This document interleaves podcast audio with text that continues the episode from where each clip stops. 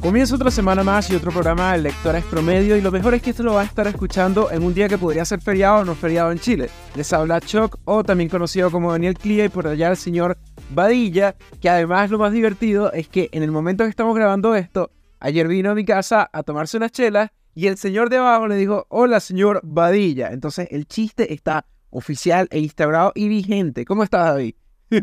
cállate, cállate.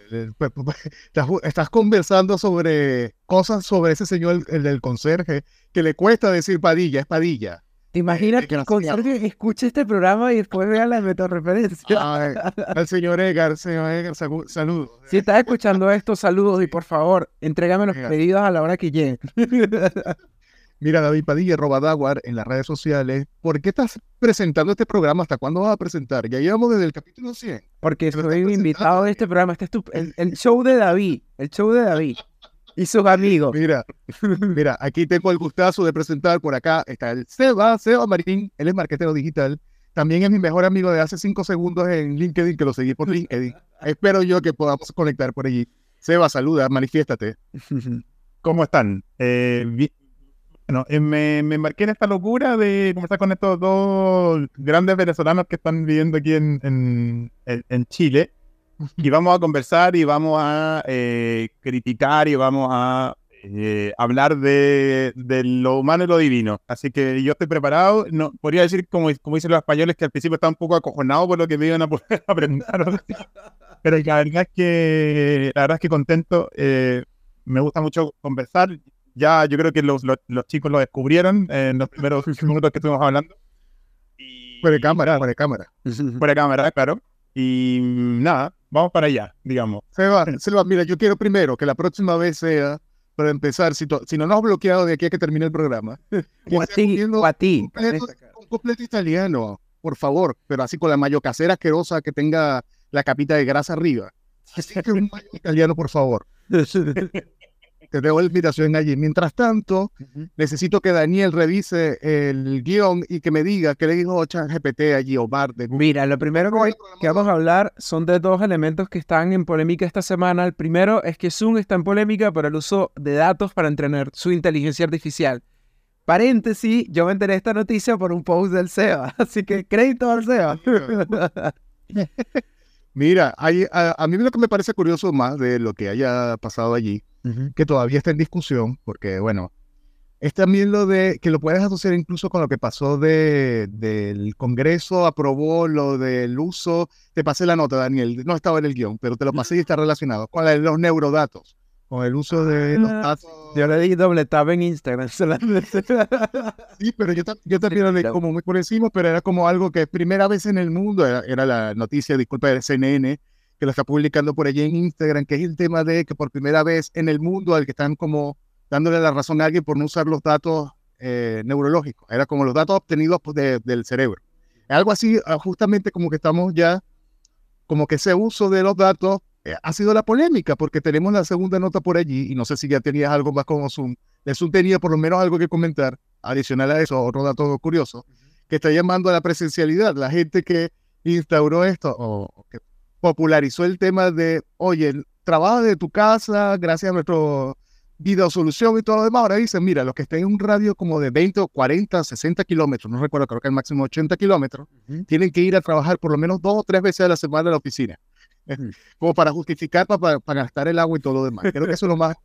El, el, dato curioso por lo menos es Zoom, pero ¿qué tienes por allí? Mira, que demanda también a CACOT, por recolectar datos faciales, información privada de los usuarios. Esto sí me dolió Zoom no me duele tanto, no, no, no me llevo muy bien con Zoom, pero CapCut me duele porque además amo la función de teleprompter de CapCut. Me parece una de las cosas más útiles y cooles de genial. Pero duele porque al parecer ya se está moviendo un tema legal en contra de CapCut y eh, la información viene de la mano de una TikTokera llamada Isa Marcial dedicada a tecnología en Estados Unidos yo quiero, yo quiero, todavía tengo la duda y tengo que aprovechar que tenemos al Seba por acá, de saber si, TikTok, eh, si CapCut finalmente es de TikTok. Tengo esa asociación porque recuerda que cada vez que hacemos como este, este conteo de las aplicaciones más descargadas del año, están una al lado de la otra, están así como que la agarradas de la nalga de la otra. Entonces, Eh, yo vi, vi la cara de Daniel diciendo no, pero sí. Sí. Es de, es de TikTok. en serio, mira, así como, así como no sabíamos mucho, yo de, de los primeros que LinkedIn era de Microsoft, que lo supe en relativamente muy poco, eh, eh, mm, TikTok, eh, o sea, TikTok y CapCut están muy amiguitos porque efectivamente eh, se llevan muy bien porque se compatibilizan. Eh, eh, CapCut, si se fijan, está, es, una, es una aplicación que está prácticamente diseñada eh, para funcionar en, TikTok. Básicamente, Sí, se, es- está metida, de hecho, en TikTok. Está metida en TikTok. Por eso la- Eh, los templates te llevan directamente, por ejemplo, si quieres editar algo, ya tienes la template armada para CapCut. sí, Exacto, exacto, exacto. Entonces, es, es- es interesante el fenómeno porque eh, hoy en día estamos viviendo en una hipercompetencia, o sea, ya eh, Instagram o todavía Meta ya no sabe qué hacer para competir a TikTok. Eh, pero también eh, hay a- podemos en- hacer un doble clic en, en lo que es TikTok y Reels por- y entender también de que TikTok, eh, muchas marcas y muchos emprendedores lo, están tomando como una voy a vender a través de TikTok. Y TikTok lo que pretende es hacer es entretener. Por lo tanto, el rol de tu marca ahí es full entretención. eh, te derivo a un sitio, eh, te derivo a un sitio, te derivo a otra red social y ahí, te, ahí, ahí ya te empieza un proceso de venta o, o de lead, digamos. Pero mm, sí, pero CapCut, eh, yo tampoco lo sabía, pero lo supe esta semana eh, y lo corroboré. Efectivamente, efectivamente. Es que uno se entera de muchas cosas eh, cada semana, ¿no? Eh, Claro que ah, mira, la nueva versión de Mid Journey, que mira lo que hace. Mira ahora que, que Runway eh, tiene extendido la cantidad de, mm, de segundos en sus videos y vi el otro día un paseo por París de noche que es increíble. Yo mismo estoy eh, en un estado como de constante shock cada vez que veo algo o algún comercial o, o, o- o alguna pieza gráfica o algún texto o alguna imagen que está creada por inteligencia artificial. Así que, y Capcom también, Capcom y TikTok ya también están entrando en ese mundo. Entonces, Mm. está interesante lo que está sucediendo. Pero la verdad. Son, Aquí quiero son quiero adelantarme un poquito, disculpa que te interrumpa. Justamente esta Sí. semana, y no lo teníamos en el, en el guion, vimos que eh, TikTok está haciendo pruebas para vincular los podcasts directamente en su plataforma. Entonces, casualmente me lo imaginé tal cual como CapCut que eh, imagínate que David casualmente había hacer contenido de TikTok de lectores promedio. Aparece abajo, bueno, escucha el programa directamente en Spotify o en Apple. Podcasts. O sea, al final tiene que ponerse las pilas eh, Zuckerberg. Eh, Me, me duele Sí, Threads, me duele Threads. pero se va a caer, se va a caer a piña por fin con, con, con- Sí, ¿sí? supuestamente. Qué cosa tan bizarra. Sí, está interesante porque, eh, claro, yo soy aquí el, el, el senior de, entre, entre los tres y yo estoy constantemente en, en modo, eh, en, en, en de, oh, como llaman los gringos, de, eh, eh, de éxtasis todos los, todas las semanas porque pasa algo nuevo. eh, la semana pasada teníamos el X, eh, hoy tenemos no, no sé qué, hoy no, ahora nos enteramos que, que CapCut es de TikTok. Em, no sé, hay un. No sé en qué vamos a terminar.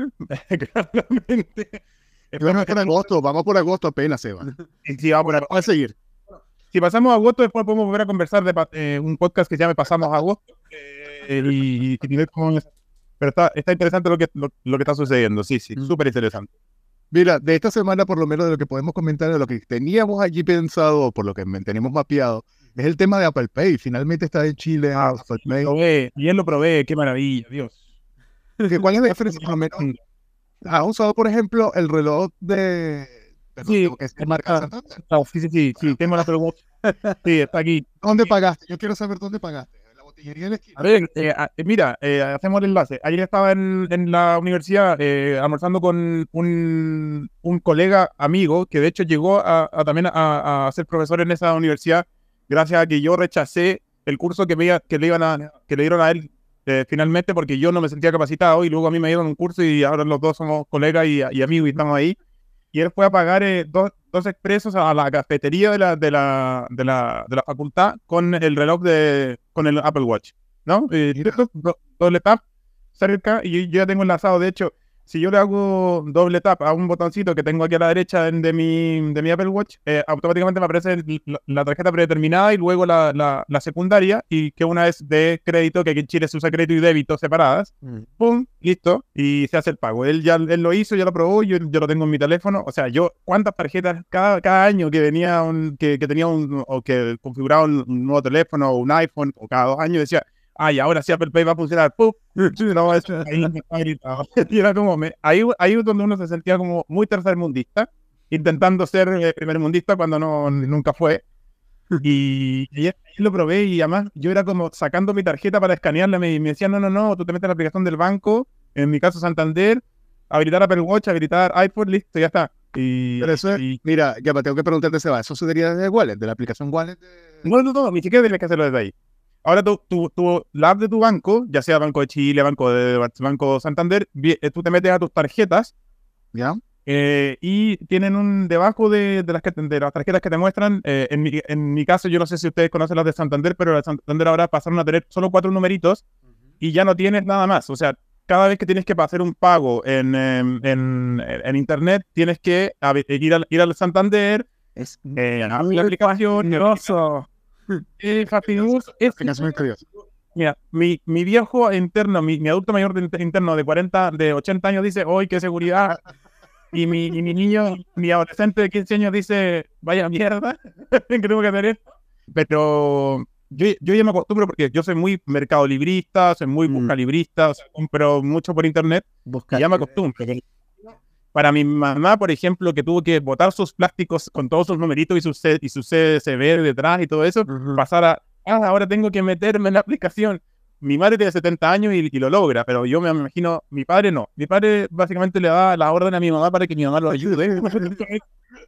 no, mi, padre no paga en internet, pero, pero sí, lo que, lo, que dice eh, Daniel, lo que decía como vaya fastidio, claro, efectivamente para mucha gente ha sido, pero Apple Pay, viene, Apple viene como a cortar todo eso. O sea, yo ingreso tu tarjeta, automáticamente se enlaza, no hay que ni escanearla, es maravilloso.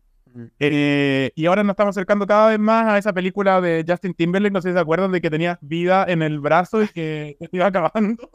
Muy buena la premisa, pero muy mala la película. muy mala muy mala, horriblemente mala. Eh, eh, la idea era buena, la idea era buena, la ejecución estuvo bastante mal.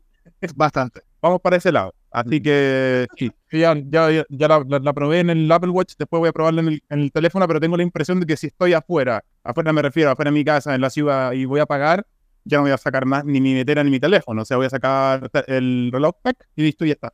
Seba, te quiero preguntar ya una pregunta ya. No tanto vale. pero ¿te gusta Taylor Swift? Ay, aquí vamos. David, por Dios, ¿hasta cuándo? como la discografía o algo. Hay una canción, hay una canción fantástica de Taylor Swift. Eh, voy a decirlo aquí. Es que yo soy muy fan de la música en general, ¿ya? La soporto, soporto toda, pero hay algunas que soporto en mucho más tiempo que otras. Eh, no soporto el reggaetón más de 5 minutos, no soporto el trap más de 5 minutos, pero. Eh, el pero perreas hasta abajo, pero perreas hasta abajo. Perreas hasta abajo, sí, sí, hasta abajo y Debajo, debajo del nivel del, del suelo también. Eh, hay una canción. El, que el video que la popularizó es un policía que va eh, cantándola en el, en, el auto, en el auto mientras va patrullando. Eh, si David no sabe, de verdad no existe. Pero es que no, no, te llaman. Eh, Dame pista. A ver, pista. En el video aparece ella vestida de bailarina, vestida de. ¿No? Eh, de man, de, de, man. En la fe, trapo de Eh, Se quiero. Hay que chequear. Eso, take it off. Take it off. ¿Ves? Tú eres el Swift de este programa, David, por favor. Mira, simplemente haciendo referencia eh, de Taylor Swift porque viene. bueno, de, de Shake It Off es el disco que viene el 27 de octubre, me parece, que es el tema de la Taylor Version de 1989, el disco. Ah, claro. Es justamente la noticia que tenía allí, la, la, la, no la puso en el guion. Además, por el tema de marketing, el tema de marketing. pequeño cagüín de eso. De hecho, sabes que cuando ella anuncia, ya termina la, la gira en Estados Unidos eh, esta semana, el jueves pasado, y ella casualmente eh, tiene, lanza el tweet y Hideo Kojima lo retuitea. me, me, pareció una locura. Sí. Y yo con esto hago me, me, cuesta, me, cuesta, me cuesta el inglés, no importa, pero voy a repostearla. qué genio es Hideo Kojima. Ahí ya tenemos como para cinco podcasts para hablar de Hideo, de Kojima, pero es un genio. Está loco, eh, fuma muchos porros para, para hacer su, juego. Y saben que Hideo Kojima lanzó un libro. Eh, y básicamente es un compendio de, sus tweets y le hizo creer a la gente que iba a contar su vida. Y básicamente son sus tweets eh, transformados en un libro. Y de hecho, mucha gente se sintió tapada luego de haber comprado su libro y ha dicho, pero cabrón, si esto esto es lo mismo que tú tuiteas todos los días. Eh, ¿Por qué le hiciste el libro y por qué me estás tapando? Bueno, estaban limitando Twitter. Lo que antes era Twitter, ahora es X. No, nos estaban limitando, así que si lo que compilado para que te un sí, Se me olvida que ahora se llama X. Se me olvida X o X. Por favor. Porque ahora leer un hilo es una tortura. Hago una confesión, hago una confesión ahora ya, pues, ya, que, ya que entramos en el de, de, de, todo esto, hago una confesión. Yo soy un. Em, me considero un usuario muy menor de la, de, de las redes sociales en general. O sea, Instagram lo tengo, es muy personal mío, no, no hablo mucho de marketing, aunque a, algún momento toqué esos temas. No tengo X, dejé Threads tirado porque no le encontré ninguna razón de ser para mi vida y ni, ni para mi labor. Eh, básicamente lo que el último thread es eh, búscame en LinkedIn. Ese es mi último thread, eh, y hoy en día estoy, bueno, Daniel lo sabe, Daniel eh, que, y es uno de mis seguidores más fieles. Yo, yo Daniel siempre me, me, me, me hace barra ahí con Chile, me, me da su, su, apoyo, su like y opina. Eh, soy full, full, LinkedIn, ahí, ahí tengo mi, mi, mi, mi newsletter, etcétera, etcétera. Sí, es verdad. Qué, vergüenza. Mamá, si estás escuchando esto, ese, ese es el padrino de mi boda. Ese señor que está molestando es el padrino. Seba, ¿tuviste algo esta semana? Que por lo menos ya pasamos en la parte de pop eh, que hemos visto esta semana, pero yo quiero saber si tú tienes entre tu lista de películas o series algo para que, que nos puedas comentar de acá. Estoy viendo el gabinete de curiosidades de Guillermo del Toro, me parece... A, a ver, yo, yo tengo que decir lo siguiente. Yo y mi pareja y mi mujer tenemos un problema, somos muy fan de la serie de asesinos de serie. ¿Ya? Eh, muy fan. Pero lo, si lo ven juntos ya va, pero qué romántico. Quédate con alguien que ve asesinos en series contigo. Exactamente. Una polera que... Eh, ahora, eh, últimamente estoy, em, estoy, estamos viendo, eh, a ver, somos muy fan de poner, de poner películas y series en la lista y no ver nada nunca. Es el mal de, yo creo que de muchas personas que están en Netflix, de, ah, mira, que la lista y, y como que yo me acuerdo voy a hacer un enlace, que cuando aquí en Chile había Blockbuster, Blockbuster, ¿ah? les apareció Blockbuster. Eh, Blockbuster te ofrecía llevarte eh, VHS con, los, con la sinopsis de las películas que iban a venir. Eh, era un compendio de 24 películas que iban a venir eh, pronto en estreno y tú podías arrendar ese, ese, esos trailers y ver trailers. ¿Te cobraba? ¿Te cobraba? ¿Cuál era? Sí, sí, sí, una, una locura. Te, era un, eran, ah, te cobraban mucho menos que una película, de haber cobrado, no sé, 500 pesos en esa época que era muy barato en ese tiempo, eh, para que te llevaras. Entonces, yo le pedí a mi, a mi papá que me que arrendáramos la película del fin de semana, más eso, y yo me entretenía mucho viendo el trailer. Me, en los trailers, eh, sobre todo ahora, que parece que hay trailers como de 10 minutos que te muestran la película entera y ves como, ah, ya la vi, esa película ya la vi. Sí, Marvel, por favor. Exactamente, ¿por qué hacen eso? Disney, deja de destruir Disney, deja de destruir las películas con tus trailers de, de cinco minutos. Mira, Barbie, Barbie, ve los, los, trailers de Barbie, ya ves la película. Ya no sé sí, sí. Yo siento que no tengo que ir a ver Barbie, voy a esperar que llegue a, a, a, Max. Va a llegar a HBO, ¿no? Igual que mm, Oppenheimer, creo que hay que, mm, uno no merece ir a verla al cine. Por favor, Mike, sí, además. Sí. No, lo hagas como alguien por ahí, David, vayamos a ir al cine. sí, era, manera, Sí, sí. Realmente, cuando estaba escuchando, porque bueno, yo soy un, eh, una, escucha responsable, escuché dos episodios de este podcast antes de que me invitaran porque dije, no puedo ir sin haber hecho las tareas. Lo primero que pensé fue como, mierda, llevo dos semanas sin ver series y sin ver películas en Netflix. Me he visto ¿Sabes lo que descubrí? Bueno, descubrió un mercado Play, ¿no? ¿Me imagino? Sí, más o menos tenemos por allí, pero hemos pasado por tantos temas allí.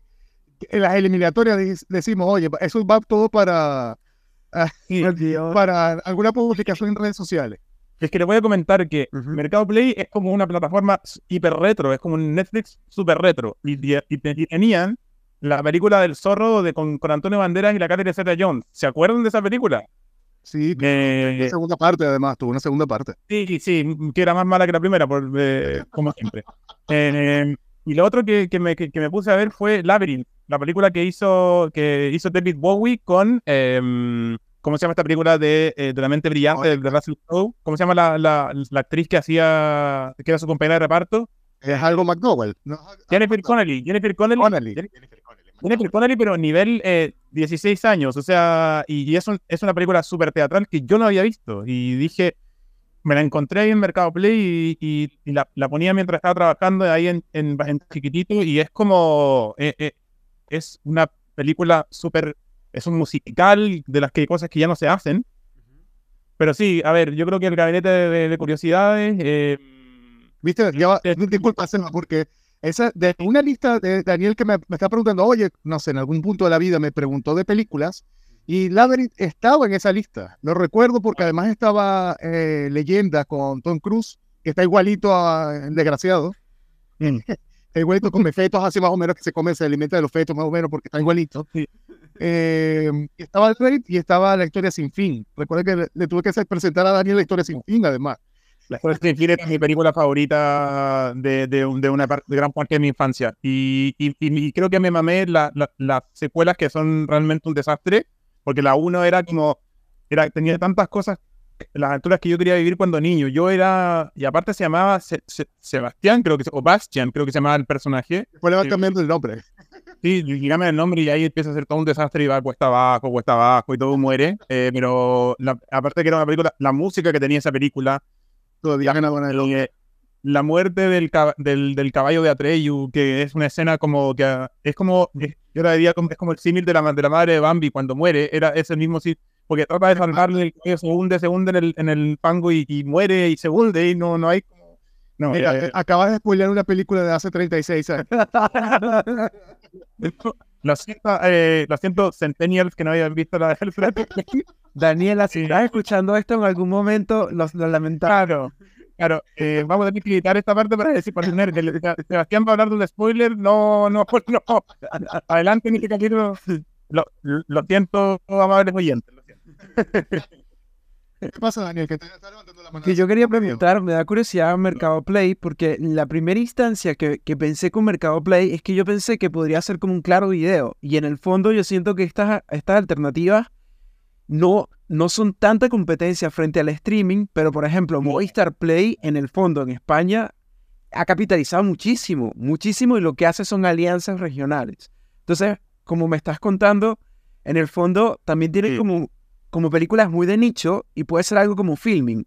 Pueden tener películas de autor. Ahí, ahí van entrando, ahí van entrando eh, Mira, yo, pero es que además también está el tema de Pluto TV. Pluto TV también es un estilo como lo que estás hablando de Mercado Play, pero eh, claro, ellos tienen los contenidos de Paramount. Recuerda que Paramount compró hace poco incluso televisión. Entonces ahí, claro, su producto estrella en este momento es Gran Hermano, que puede entrar a las 3 de la mañana a ver cómo están, no sé, durmiendo o en el baño, cagando, que puede ser allí. Pero también tienen contenidos, canales propios como son eh, South Park, un canal de South Park, Canal canal, tienen varios canales allí y es correcto. Entonces también lo van como complementando porque te dicen, bueno, tú puedes ver un, un canal continuo que no se para en ningún momento, pero si tú quieres algo on demand, tienes que pagar. Es así como el modelo de negocio. Me imagino que ese va a ser el modelo de, de Mercado Libre. Pero la- precisamente David, y de hecho siento que podríamos hacer un programa de eso. En el fondo Pluto TV lo que hace es heredar la televisión de la TV de cable, que en el fondo está muriendo, pero si tú la, la haces de acceso gratuito, oye, ganas mucho más terreno, porque al final la estás casando con Paramount, que Paramount eh, de- del streaming era el más débil. Lo sigue siendo. Mira, yo nada más lo tendría simplemente por Sabrina, la bruja adolescente, para ver el final, pero creo que está en TikTok, me ha salido como tres veces. Y South Park, South Park también, como. Y South Park lo tengo en Pluto TV, así que lo puedo ver, no sé, no, no son los capítulos que yo quiero, por lo menos puedo ponerlo ahí de fondo mientras estoy trabajando. Mira, pero que hemos visto nosotros. no hemos visto. ¿Tienes algo por allí? No, lo hemos desviado, pero allí, mira, yo he visto esta semana, tengo que ver, eh, tengo que confesar que vi The First Slam Dunk. Ya me lo has dicho como 40 veces. Un shot de café cada vez que me lo dices. Ya me tomé el café, ya me tomé el café, debo decir, pero me encantó. Yo vi la primera temporada de Slam Dunk y no se lo enganché y al final no la vi, pero dije, ah, ya estoy aburrido, voy a comprar cabritas y demás para ver la, el- el- la película. Y la película engancha, pero a un nivel de que tú dices, por sí sola, la- no necesitas saber nada de la serie para empezar por allí. No necesitas saber el manga. Tú llegas sin saber nada de nada. Y ahí ya conoces. La película por sí sola es espectacular. Yo creo, me atrevo a decir, el mejor partido de básquet que he visto en mi vida. Una cita. Es súper. Además, eh, la animación está 10 de 10. Es increíble la animación, la música, el uso de los recursos. Es, realmente es algo para verla en el cine sin interrupciones. Porque eso de que, bueno, estás viendo y el perro te ladra o el vecino está fumando y tiene que cerrar la ventana. Es cómodo, es para verlo sin interrupciones. Yo digo, por favor, vayan a ver la película. David. Si no fuese por, mira, si no fuese por Mario Bros. y Spider-Man Across the, the Spider-Verse, yo diría que es la película del año. Pero tiene obviamente estos contenidos. Pero Oppenheimer. Perdón, película animada del año. Animada, eso. Las dejo como película animada del año. Tú no ves, tú no ves tanta animación. Sí. Cállate. David, eh, se supone que esta película de Swanbank es para cerrar el, cerrar el círculo, ¿no? De hecho, hay un... No había dinero para terminar la serie. Creo que no hubo dinero, se tuvo que cortar y tuvieron que hacer este, esta especie de, de ova o de película para cerrar el ciclo. Eh, porque además se supone que Slam sigue, de hecho, hacia adelante y tuvieron que hacer este cierre.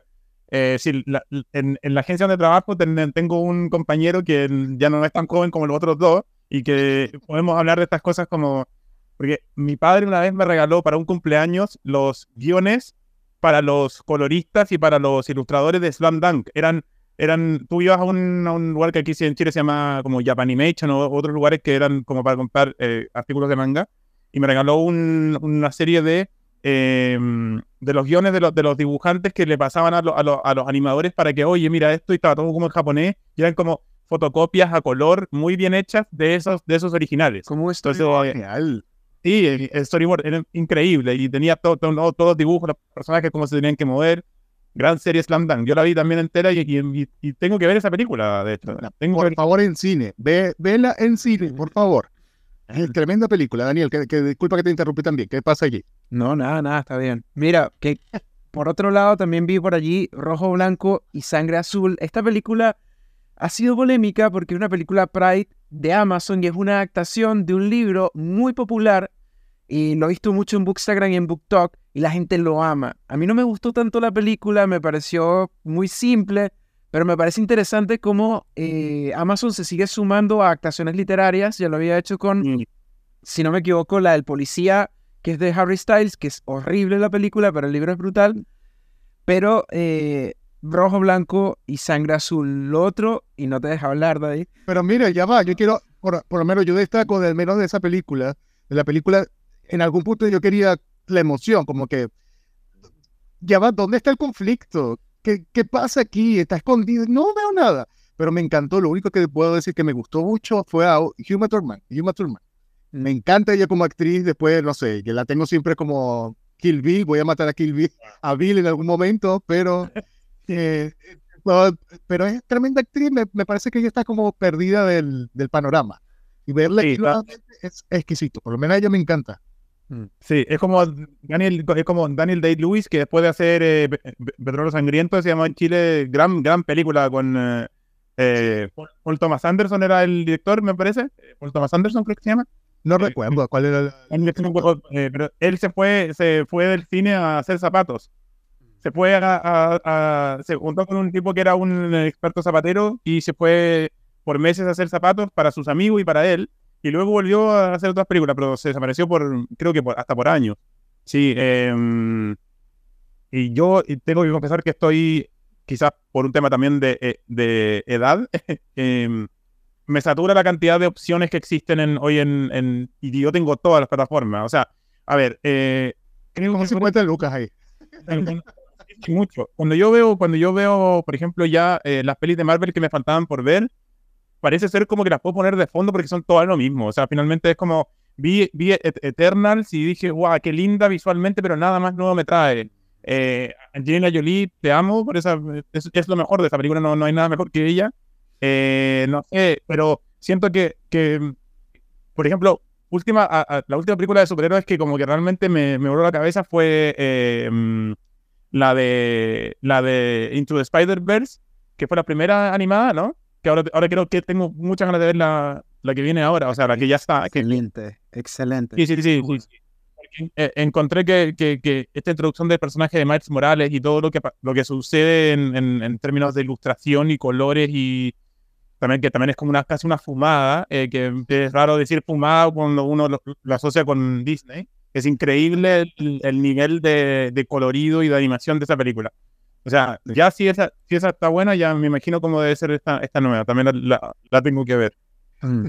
Sí. Daniel, ¿qué querías terminar de ver? Mira, la última cosa que quería comentar es que si les gusta el tema de marketing, en Apple TV o en Los Caminos Verdes, The Beanie, Bubble es bien interesante. Parece una premisa dominguera, pero lo que me parece cool de la película es el hecho de que analiza, estos son unos peluches que fueron importantes en los 80, finales de los 80, 90 en Estados Unidos. Y la película te fragmenta todo como cómo son los primeros pasos del e-commerce, cómo se aprovechan de eBay y también todo el tema de la demanda y la oferta. También hay algo con McDonald's en la película. La mayoría de la gente detesta todo lo que tiene que ver con startups y marcas en el cine. A mí me encanta, me parece como storytelling puro. Entonces, y lo mejor de todo, si les gusta su session, está Sheep. Está la, la... Pero, pero yo quiero, Daniel, yo quiero que me digas si tiene alguna canción cool así como la de Lego. No, no tiene ninguna canción cool. O algo como, como Mary Poppins, el super, super califragilítico espialidoso que te lo cantas. Ni, ni, algo así, ni tampoco es como la de los Doritos que vimos el otro día, la de... Chitos, Chitos. Chitos. No es así tampoco. ya, está bien.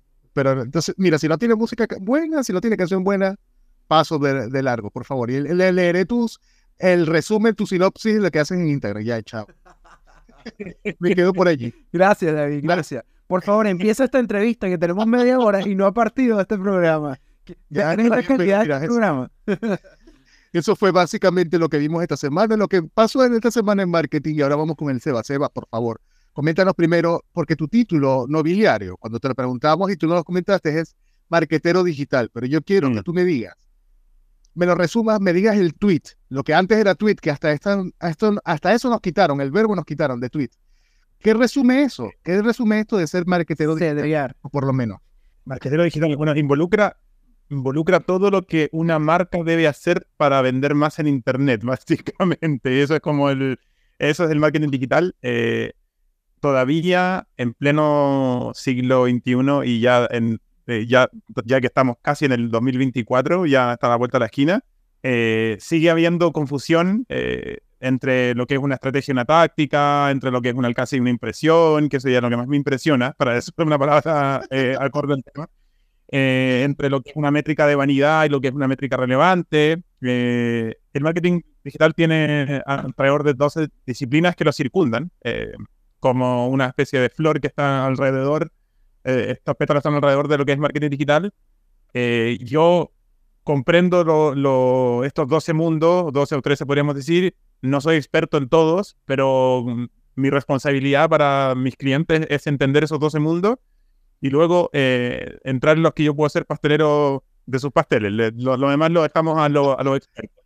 Eh, hoy por hoy lo que me dedico más que nada son a la, trabajo en una agencia como un Paid Media Specialist. Aprovecho de mandar un saludo a mi, al Mati, a la, Cata y al Fer que están ahí, que yo creo que van a escuchar este, este podcast. Muy bien. Eh, tenemos ya, ya tenemos garantizado tres escuchas al menos. la mamá de Daniel, David, que lo tiene que editar y es lo que Sí, sí. sí. Em, y pero, pero siempre he tenido, bueno, llevo hace, llevo mucho tiempo en esto, llevo 12 años, yo soy diseñador industrial de profesión, por lo tanto, mm. mi camino mutó en un minuto hacia las comunicaciones. Cuando Facebook e Instagram, perdón, cuando Facebook tenía buen eh, algoritmo y llegabas a tener un millón de, de, de likes en una página de Facebook en seis meses, ahí me enfrentaron en un par de, de, lugares donde destaca marketing directo, por ejemplo, me llamaron para, para hablar de, lo que había hecho con una comunidad muy, que, que, ya una comunidad que se la vendimos a unos niños mexicanos con un amigo, eh, mm, que se llama Mostacho, así de simple. Lo único que hacíamos era publicar eh, desde memes hasta imágenes que tuvieran un mostacho ahí. Hubo un momento que el mostacho fue muy famoso. Yo creo que la programa sí. sí, sí eh, y se va, eh, se va. Disculpa que te interrumpa, se va, pero tengo que hacer un paréntesis muy grande allí en el tema de Facebook. Llegaste a vivir como especialista del marketing en esa época dorada de dorada entre comillas de Facebook, donde cada rato alguien te pedía eh, como que le dieras un corazoncito para seguir en el videojuego. Sí. juego cuando tenía Era una pero Society. siempre iba- Society.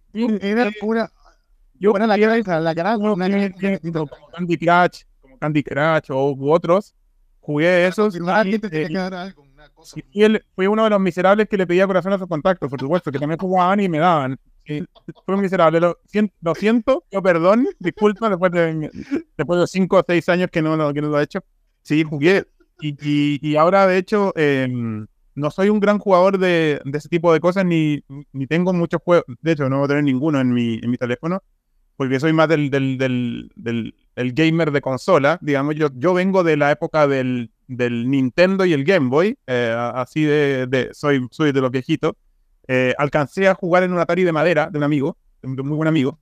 Eh, pero claro, yo viví esa época de Facebook donde tenías millones de me gusta y todo el mundo te compartía tu contenido, de que no tenías que pedirle a la abuelita, por favor, abuelita, que, que, que dame un like para que me dé más visibilidad y ahora ya ni eso sirve. No, Ya, nada, pero es que mira, yo extraño los domingos a esa tía o, o, eh, señora mayor de edad que te escribía una foto cualquiera.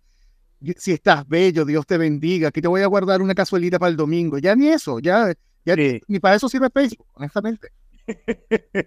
Yo lo sigo viendo por ahí un poquito igual, ¿ah? En algunos de mis contactos que todavía se mete la tía y la mamá, eh, gracias mi hija por esto y, y te quiero mucho, hija, qué linda te ves en la foto. Eh, eh, es increíble el fenómeno de Facebook también hoy porque parece que, parece que las marcas lo, lo desprecian, pero luego vas a ver cuando haces una campaña, por ejemplo, de leads a formulario de meta y ves tu gráfico y dices, oye, o sea, la cantidad de gente que me está entrando por Facebook es 80% de... Y Instagram no, no está reaccionando a eso. Las campañas de mensaje directo, por ejemplo, cuánta gente entra por el Messenger y no entra por el DM de, de Instagram, Total, es sí. increíble. Así que Instagram eh, igual te lleva en el corazón de Meta. eh, eh, me, me está dando una plataforma que igual me, me permite llegar a, a personas porque hay una cantidad de gente que, se- que está trabajando ahí que es eh, o que está participando de esa red y que todavía en esa red está lejos de morir, creo yo, en mi, en mi humilde en mi humilde opinión de marquetero. Pero bueno, y de esa época vengo, de la época de oro de Facebook y el algoritmo, ¿no? Cuando el algoritmo era una cosa que nadie hablaba, sino que era como, "Guau, venga alcance, venga me gusta, venga compartida, venga todo. Hasta que apareció el amigo de, bueno, ahora vamos a hacer publicidad a través de, vamos a ofrecer publicidad a las marcas y todo ese algoritmo se fue. Y por eso tenemos hoy LinkedIn y TikTok, ¿no? Como esos grandes dos medios que es como donde les vamos a sacar partido a lo- a lo- ¿Dónde deja Seba? Disculpa, porque Daniel sé que en algún punto iba. Tiene la mano ahí preguntando hace rato, pero quiero saber de dónde deja en ese mercado, por lo menos a, a lo que era Twitter, ahora ex. Perdón. ¿Es que por lo menos hay alguna relevancia allí, en ese, por lo menos en ese panorama publicitario? ¿Dónde deja en ese escenario a Twitter, a lo que era Twitter? Quizás pensando más en un ámbito de, de- de inversión. Claro. Eh, confieso que para mí Twitter nunca fue una plataforma relevante para hacer publicidad, la verdad. Eh, o sea, yo encuentro que ya, a- además de que, e- de que X te meta eh, tweets, perdón, eh, o no sé, o Xs, no sé cómo llamarlo ya. Eh, bueno, Nos quitaron el verbo, me da rabia porque nos quitaron el verbo. Sí, claro, contenido de gente que no, yo, que tú no quieres seguir y que no te interesa, eh, ya además ponerle variables de publicidad a, ese, a, esa, a esa ecuación, eh, lo veo desagradable, pero esa es mi visión. Para mí, Twitter, es- o sea, perdón, vuelvo a repetirlo, X es un mundo donde, donde es como el infierno en la tierra, pero después todo el mundo sale de ahí y, y dice, hola, buenas tardes, buenos días, ¿qué tal? ¿Cómo le va, vecino? Que es, como, es un- es un mundo paralelo, la gente se odia ahí, luego se quiere, se ama, por otro lado, es como una, es como el cinismo humano, ¿no? Como el, el, el doble estándar, ¿no? Ahí está todo lo, lo- lo que está, sobre todo, O sea, voy a, Chile, voy a decir una anécdota divertida. Yo me hice amigo de David en Twitter. Somos amigos de. Twitter. Que fea, que fea ese comentario, me dejas como pareja tuya. ¿Qué te ¿Qué? Ya quisiera. Así como que, ah, hola, qué, qué ché- Bueno, pero sí, después de Daniel lo comencé a acosar por el Instagram. Mentira, la cosa. Él es el acosador. Mira, Seba, quiero aprovechar y hacerte una pregunta. ¿Cómo crees que ha sido? Sabes que yo suelo relacionar un poco los puestos de, de- o los roles en marketing digital con más o menos, no sé si has jugado RPGs y es como un RPG, porque en el fondo siento que en una agencia o un espacio digital tiene que estar el community, luego el analista, luego el social media. En el fondo son como clases de roles de un juego. Entonces, en el fondo, ¿cómo crees que siga toda esta evolución de los roles en marketing? Y además, ¿cuáles son los vicios que existen en marketing digital con estos roles? Pensemos que puede haber, yo empecé como community aquí en Chile, tenía labores como analista, luego David tenía labores de diseñador, entonces el todero uno se termina transformando como en el, sobrino. ese es un temazo, y un temazo que va increciendo porque hoy en día, eh, a ver, de hecho, eh, eh, tema de discusión, por ejemplo, perfil, el cliente ya, ya, no, ya no busca a un tipo que le diseñe solamente gráfica estática y carruseles, necesita hacer audiovisuales. Por lo tanto, ese tipo que durante un montón de tiempo estudió un tema tiene que meterse en audiovisual ya. Ya para entender, a ver, ya Canva ayuda mucho, digamos las cosas como son, ¿no? Canva ya eh, cambió y muchos paradigmas y lo que está haciendo Adobe también con su, con su aplicación, eh, ya han, cambiado un poco eso y le han facilitado a, los diseñadores tomar una herramienta muy simple y complejizarla con su talento, ¿vale? Yo no creo que por usar Canva eres, un diseñador, ya partamos de esa base, ¿ya? Eh, en el rol de, marketing es, es, complejo porque el hecho de saber de saber de muchas cosas tampoco te convierten en un experto en. Yo tengo un problema de nombrarme como experto en, algunas cosas, pero ya me he creído más el cuento y creo que eh, llamarme ya consultor o estratega de marketing es un, es un, es un nombre o un, o un, apellido, podríamos decirlo, que le queda muy bien a mi, a, mi profesión. Pero claro, ¿qué pasa, por ejemplo, con el, el, community manager que tiene que hacer, que ya tiene que salirse de la comunidad y, de, y del copywriting o la reacción creativa o del manejo de una comunidad y tiene que empezar a hacer eh, los videos de, Reels, los videos para TikTok, eh, editar en Canva, porque hoy en día te, la, te está facilitando tanto la tecnología ser una, una cosa añadida a la que tú ya eres, que el mercado ya se dio cuenta y los clientes se dieron cuenta, entonces, ah, bueno, pero la, la, gráfica también me la haces tú, ¿no? Como tú me las preparas, ¿no? Porque es tan fácil hacerlo en Canva. Entonces, yo creo que ahí, Dani, lo importante es valorizar el trabajo y sobre todo el trabajo añadido por sobre la, lo que nos contrataron, porque el todero, como tú bien lo dijiste, existe, es, es real. Eh, a mí me, yo antes de entrar a esta agencia y antes de, de, probar otros trabajos, estuve en una agencia donde yo hacía de ejecutivo de cuenta, yo solamente me juntaba solo con el cliente, el CEO no aparecía nunca, Em, eh, era, era, era, también era parte del equipo de diseño, era el tipo que hacía los ads, era el tipo que hacía los copies para, la, para los posts, eh, era un tipo que también tenía que estar metido en la estrategia y finalmente eh, daba lo mismo si me pagaban mucho dinero, pero me iba a terminar fundiendo. Y pasó eso, efectivamente estuve ahí un año haciendo eso con cinco clientes, todo ese trabajo, era, era, mucho, era mucho lo que me estaba llegué al, clásico burnout. Entonces, eh, por el, pero al mismo tiempo, Dani y, David, pasa que eh, un tipo en Fiverr por 5 dólares te hace un logo. Entonces, eh, ahí viene el, viene el, no, no, yo te hago, y después aparece chat, chat GPT con que no, si, lo, si manejas bien la máquina, yo te puedo ayudar a hacer esto. Y ahí es donde yo veo que mm, hay una lucha entre también el que vende humo. En mi caso, hay muchos que venden humo. En mi caso, particular de, mi, mi, profesión, el clásico que te dice, eh, te enseño ChatGPT para que empieces a vender en piloto automático 20 mil dólares al mes y no existe. en, dos, días. en dos días, claro. Incluso. En, en dos semanas venderás 30 mil dólares y no, y no sabrás cómo lo hiciste. Em, en mi caso, yo ahí apelo a este tipo de ejemplo, este tipo de, de instancias que son conversar estos temas eh, y con gente que, que realmente sabe el tema apelar a la experiencia eh, y valorarse uno mismo, ponerse un valor realmente eh, acorde a lo que uno sabe, pero esto toma tiempo. O sea, a mí me tomó 12 años realmente sentir que hoy puedo cobrar lo que yo quiero cobrar y, que, y, decirle al cliente, oye, yo valgo esto porque hago esto, esto, esto y esto. Pero tenemos esa competencia de eh, desde el tipo que te hace el diseño por nada y el tipo que te hace community por nada, o la agencia que te ofrece planes de desde 90 mil pesos mensuales, te llevamos tu página web y, tus, y, tu, y, tu, y, tu community management. Y, y, su, y su nivel es como, ah, bueno, contrato a, unos tipos que están en la India y les doy este input y ellos me hacen todo en automático, ¿no? Pero puedo tener una muy grande de clientes.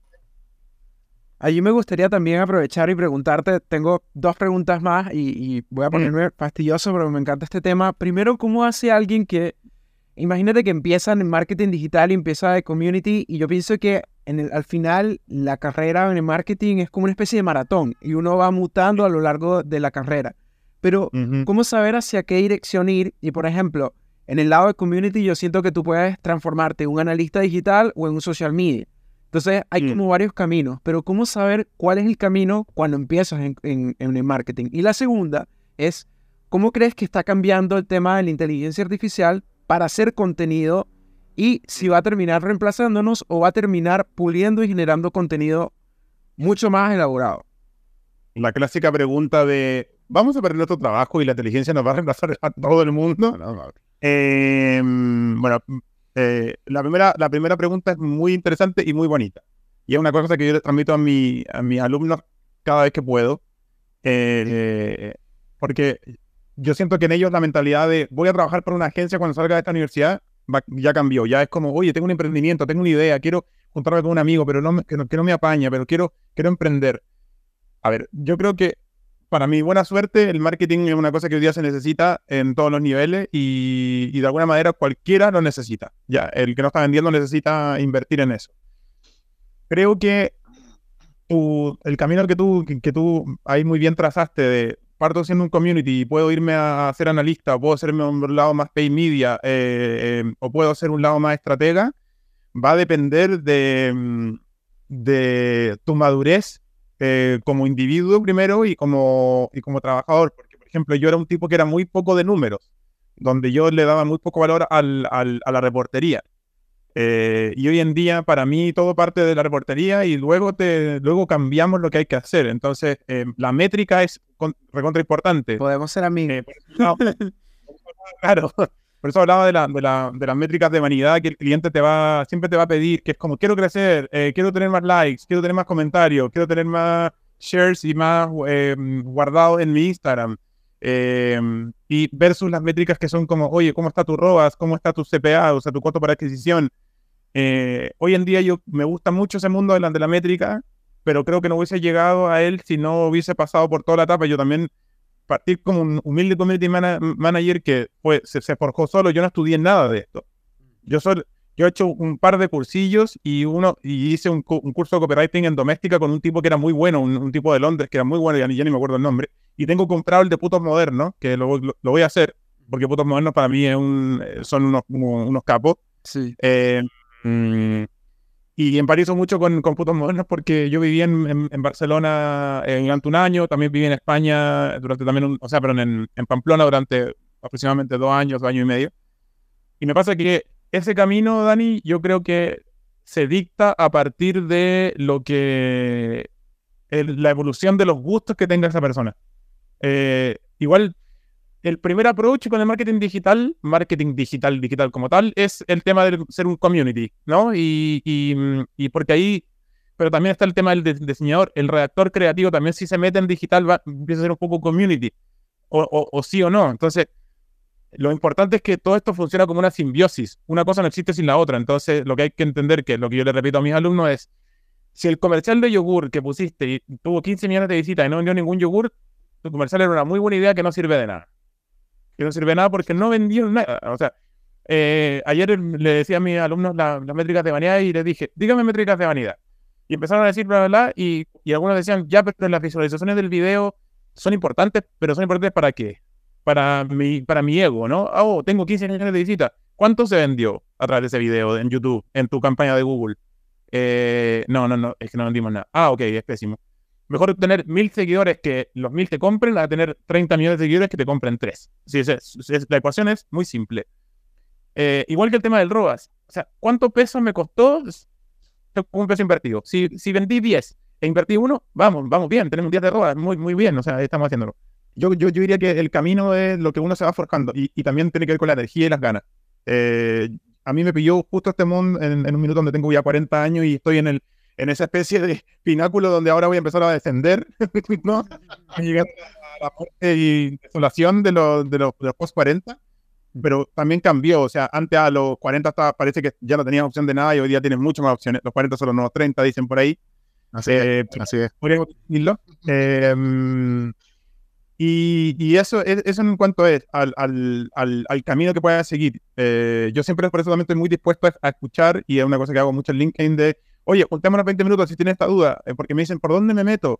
Juntémonos 20 minutos, veamos el negocio, veamos qué quieres hacer. Eh, también lo hago mucho con mis alumnos, me quedo, me quedo mucho con ellos, como a mí me encantaría hacer clases uno a uno, o sea, a los 35 hacerle clases uno a uno porque cada uno tiene, es un mundo en sí mismo. y respecto a la inteligencia artificial, yo parto de la premisa que la inteligencia artificial no, tiene alma. Por lo tanto, si no tiene alma, eh, ya no es, ya no, no se asemeja en nada a un ser humano. Pero vaya que ahora yo pagando mis 20 horas de ChatGPT Plus, tengo casi una, una agencia, o tengo un redactor, un community, un planner, eh, una estratega, y que incluso puedo decirle, quiero que me haga una estratega como la, como la, haría Simon Sinek, combinado con Gary Vaynerchuk y con la agudeza de Steve Jobs. Y de hecho tengo un prompt ahí para crear contenido que tiene esa, esa, esa, como esa ecuación, ¿no? Y ahí también está otro, otro tema. La gente cree que usar ChatGPT es como decirle, hola, em, dame idea de un desayuno. Pero si yo quiero profundizar, eh, hola, eh, yo soy celíaco, ayúdame con el desayuno de, toda la, de, todo, de todo el mes combinando estos productos, eh, ayudándome a cocinar no sé qué, no sé qué, no sé qué. El contexto y el del prompt es fundamental para que algo funcione. Porque yo no, yo no tengo idea de programación de nada, pero sí de que yo he hecho prompt que me he demorado media hora en construir, lo que son eh, de líneas tras líneas tras líneas de, de, de, prompt, para que me entregue un resultado que incluso no me gusta. Y ahí decirle, oye, vale, ándate por otro, camino. Pero sí, para mí no nos va a quitar, pero sí le va a quitar el trabajo a, a quienes no se suban al carro. Ese es el tema, ese es el tema principal. Yo creo que hay que eh, hay que entender la herramienta y hay que usarla porque es como, yo diría que es como el teléfono. Yo creo que ChatGPT y la inteligencia artificial en sí son una revolución tan grande como Internet, como Internet misma, ¿no? Seba, yo necesito preguntarte, pero necesito hacer una analogía con eso. Tú sabes que yo soy de los primeros 151 Pokémon. Ya, ya del 1338 ya, ya, ya, yo me despido. ya yo no lo ubico. Pero bueno, mira, eh, te tengo que contar la bonita historia que el profesor Oak uh, vio a Ash, le dijo, oye, ven acá, cabrón tienes tres Pokémones acá y tienes que elegir uno. Y él terminó eligiendo un cuarto que era Pikachu. No sé cómo va la historia, cuáles canon, cuáles no, pero imaginemos que tú eres el profesor Oak en este entonces y le vas a decir a un cabro que va a ser Ash y le vas a, meterlo en la parte de marketing, en la parte ya de en este tema. Le vas a decirle, oye, mira, no, te no, no solamente tienes que elegir un Pokémon, sino que tienes tres a tu disposición. Sí. En este tema de cuáles serían los temas imprescindibles o estos Pokémones que siempre tiene que cargar el, eh, este Ash hoy en día para meterse en el tema del marketing. Primero primero que nada me parece que es una analogía perfecta y como yo soy de los Pokémones antiguos también igual que tú, entonces que meterlo perfectamente. Y además jugué la versión esa de Game Boy, que Pokémon rojo, no sé cuál, que era también partía con esa misma historia. Tú escogías tus Pokémon para partir y generalmente eh, Ash se quedó con Pikachu. Eh, eh, claro, o si no eran Bulbasaur o Charmander. Creo que estas eran las alternativas que había, ¿no? Y, vamos a calmarnos. Vamos a calmarnos era el tercero. Vamos a calmarnos. Sí, sí, sí, sí vamos a calmarnos. Squirtle, Bulbasaur, todos esos personajes. Es una pregunta eh, súper buena porque siento que mm, tiene que ver mucho con lo que quiera seguir una persona que se quiera meter en el mundo de marketing, pero yo lo primero que le, diría es que entienda las disciplinas que están alrededor del marketing. Eh, para luego de ahí decidir en cuál quiere profundizar.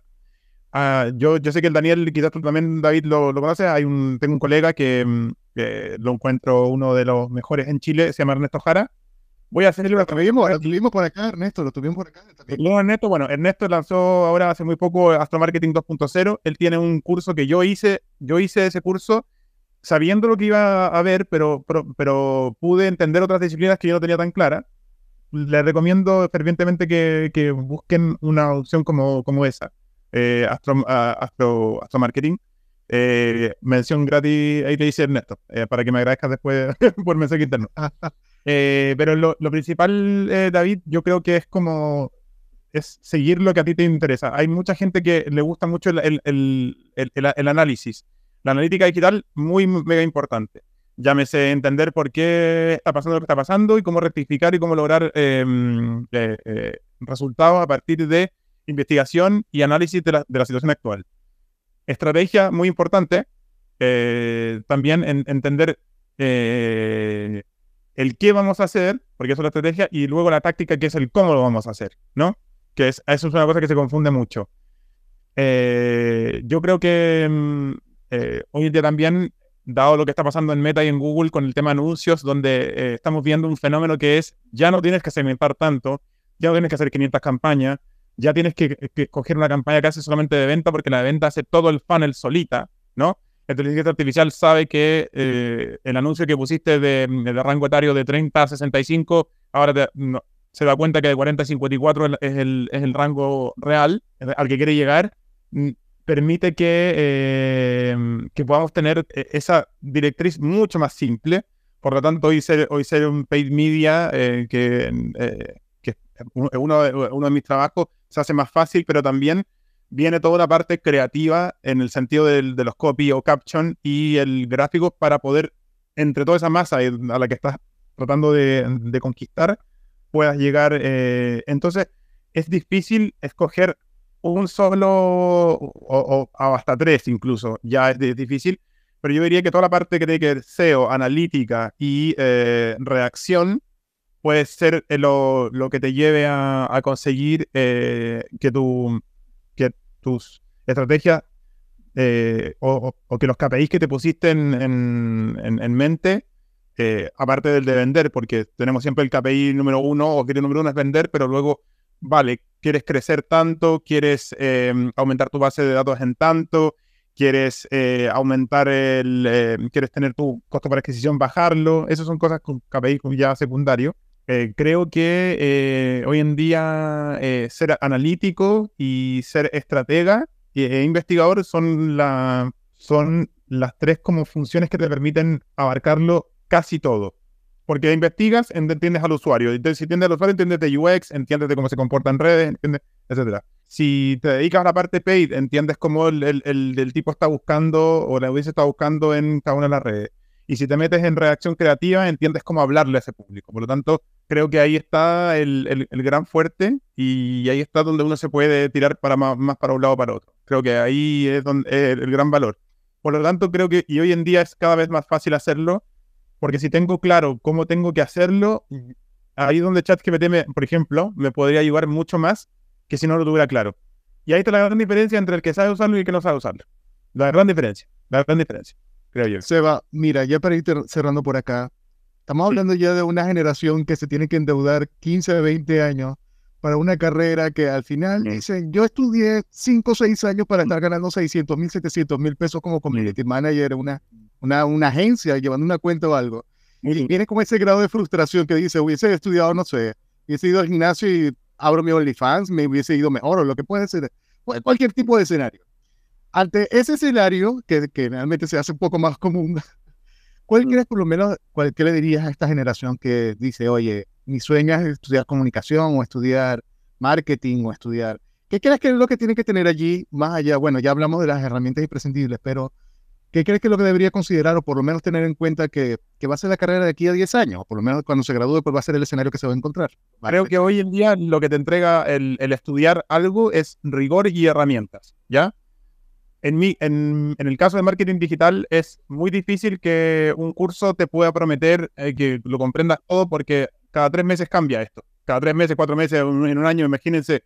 O sea, la vida nos cambió con ChatGPT y las inteligencias artificiales que están saliendo y yo, yo le aconsejaría a, los que, a las generaciones que vienen y que están empezando a estudiar o, que, o las que, incluso las que yo estoy preparando en, en, en, mi rol como profesor de universidad, es que mm, se mantengan curiosos, eh, porque estamos además en una época de desinformación sobre información, que es muy dura, eh, es bastante eh, complicado para todos.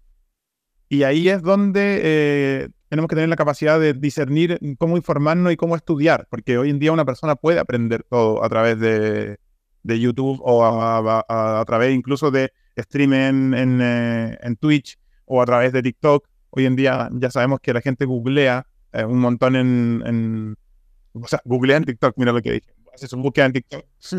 Entonces, el consejo para mí es como eh, que stay hungry, stay curious. En algún lugar escuché eso que hay que mantenerse hambriento por, por, entender, por aprender, eh, y hay que intentar siempre ponerse del lugar de, la empatía y de, la, y de cómo estamos los humanos eh, cada año y cómo ha ido cambiando, cómo la pandemia nos cambió, cómo el estadio social en Chile nos cambió.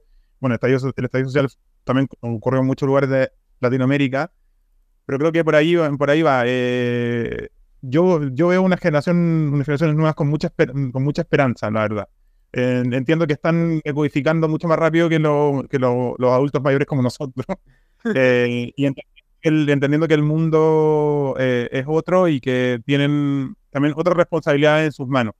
Yo no me voy a quejar de lo que nos dejó la, generación anterior, eh, porque, para, porque para qué. Eh, también le, aconsejo que vivan, vivan, mucho el presente, que se olvide un poco de lo que va a pasar en el futuro y que, o en el pasado, y que se aprenda obviamente de lo que, de lo que ya sucedió. Creo que es un, creo que van, creo que estamos hacia, hacia un aprendizaje mucho más humanista o, humano, antropológico, diría yo. Y, sabiendo eso, ya sé cómo voy a, ya sé que, por qué rama me voy a ir en, términos de estudio. Creo que eso es como súper importante que lo tengamos claro todos. Se nos hizo súper corto el tiempo, realmente, porque podemos seguir cinco programas más. Ya, te dije que la siguiente va a ser con completo italiano, por favor. Pero mira, sí, sí. ¿dónde, te podemos conseguir en las redes sociales o por internet? Eh, me pueden buscar como me pueden buscar como Seba Marín y, y un emoticón de rayo, el rayo amarillo, en LinkedIn. Ahí yo creo que me conocen o también en mi página, en mi sitio web, sebamarindigital.com. Estoy pronto a, relanzar mi marca personal, así que eso me tiene muy emocionado. Eh, estoy trabajando con unos, con unos chicos colombianos, eh, a los cuales le hice ahí un, trueque. Yo creo que al Daniela también se enteró de eso. Un trueque de, de asesoría en marketing por eh, eh, esta especie de refresh de marca. Eh, estoy mega contento. Ayer tuve, de hecho, una presentación, o sea, me, mostraron el, el, brand book final y es hermoso lo que hicieron como trabajo. Así que estoy como deseoso de presentarlo como dentro de LinkedIn, pero ahí me pueden encontrar, seamarindigital.com eh, y ahí están todas mis redes y también en LinkedIn como Seba Marín, todo con mayúsculas, eh, tilde en la, en la, en la I y un, un em, emoticón de, de, rayo o de trueno al final. Ya, perfecto. Por ahí te... Eres mi mejor amigo de hace cinco minutos.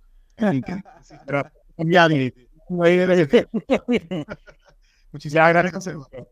Vale, ya estás comprometido para cinco programas más por lo menos. Porque, quieran. Que quieran. Ah, vamos, a un, ser un nuevo panelista si así lo desean.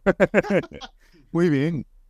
Mira, Daniel, Daniel, tú puedes despedir este programa, así como ya te adueñaste de, de, comenzar el programa, a la gente también te encierra. Mira, el programa pueden conseguirlo en esa página que parece un high five horrible o que parece... Eh, de hecho, en la página de lectorespromedio.com, David, esta semana justamente alguien me preguntó, oye, tu página web está en construcción desde hace cuánto? Y yo que, yo vi entonces... es como Threads, le dije, es como Threads, no hay nada ahí. está, en constante renovación, digamos. Ya, mira, también pueden conseguirnos en las plataformas, específicamente en Spotify y en, ya Anchor no, porque Anchor es de Spotify, y en Google Podcast. Por aquí se despide Chuck, también como Chuck Ritz en Instagram y en las otras plataformas. Y por allá el señor Badilla con B de... Badilla, de como el de Shrek, como el de Shrek. Badilla, Robadawar en todas las redes sociales, hasta en Tinder. ¿Quién quiere saber eso, David? Pero por. Ya sé, por ahí no va a descubrir, no hay problema. Chao. Chao.